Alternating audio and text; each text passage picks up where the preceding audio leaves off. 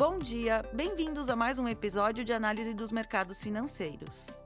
Espero que estejam todos bem. No dia de hoje, 18 de setembro de 2023, falaremos sobre a rentabilidade dos ativos do Reino Unido. Na Dominion, buscamos a proximidade com os clientes, trazendo informações sobre o mundo financeiro de forma não convencional. Eu sou Karine e apresentarei a vocês o nosso último relatório elaborado em Londres por nossa equipe da Pacific Asset Management. A rentabilidade dos ativos do Reino Unido poderia surpreender positivamente.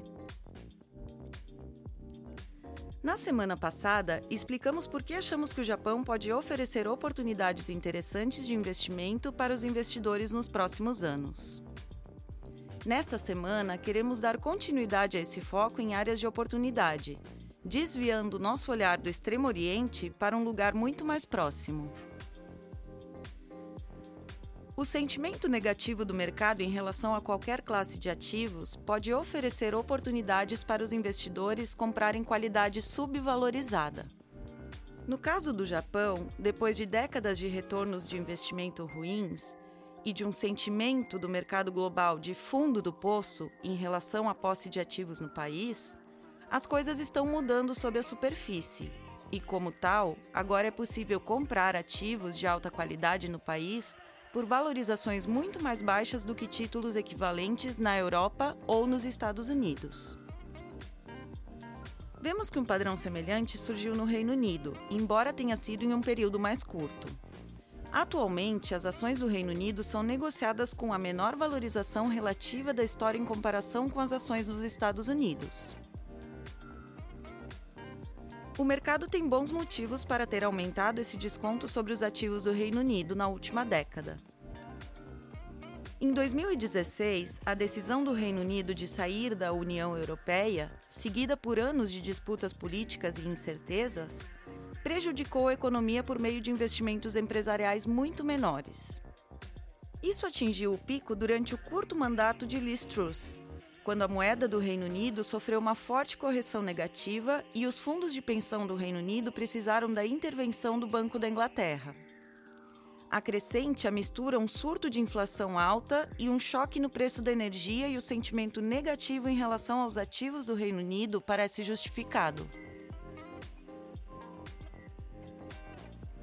O sentimento negativo nos mercados geralmente é acompanhado por respostas emocionais dos participantes do mercado.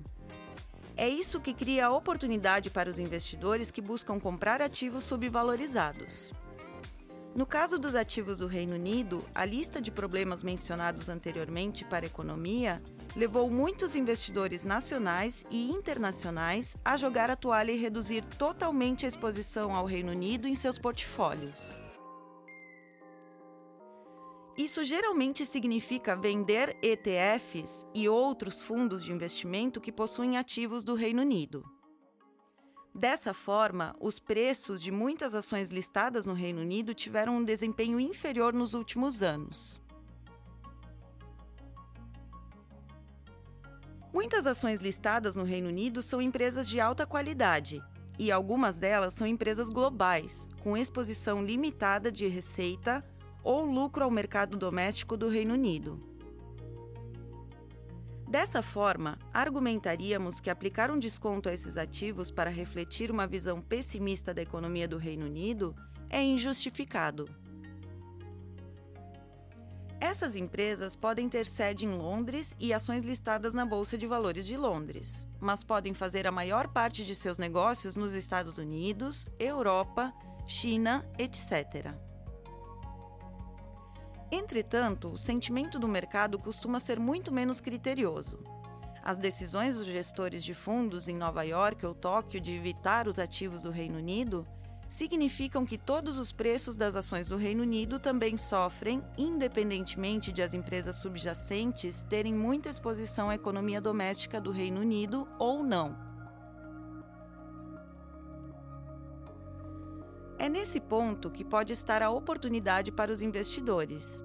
Independentemente da opinião de cada um sobre as perspectivas da economia do Reino Unido no curto prazo, é possível comprar ativos de alta qualidade com negócios sólidos e perspectivas estáveis, com valorizações com desconto.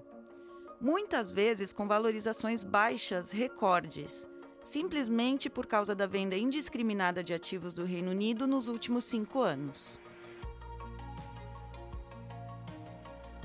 Embora não sejamos otimistas nem pessimistas em relação à economia do Reino Unido, porque não temos uma opinião formada, somos otimistas em relação às perspectivas dos preços dos ativos de alta qualidade listados no Reino Unido, que têm pouca ou, em alguns casos, nenhuma exposição significativa a um enfraquecimento da economia britânica.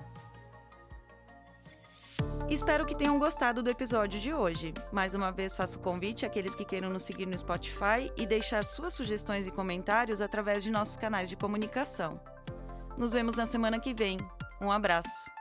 As opiniões refletidas neste podcast são do autor na data da publicação e não necessariamente as da Dominion Fund Management Limited. O conteúdo deste podcast não pretende ser uma assessoria de investimento e não será atualizado depois da publicação.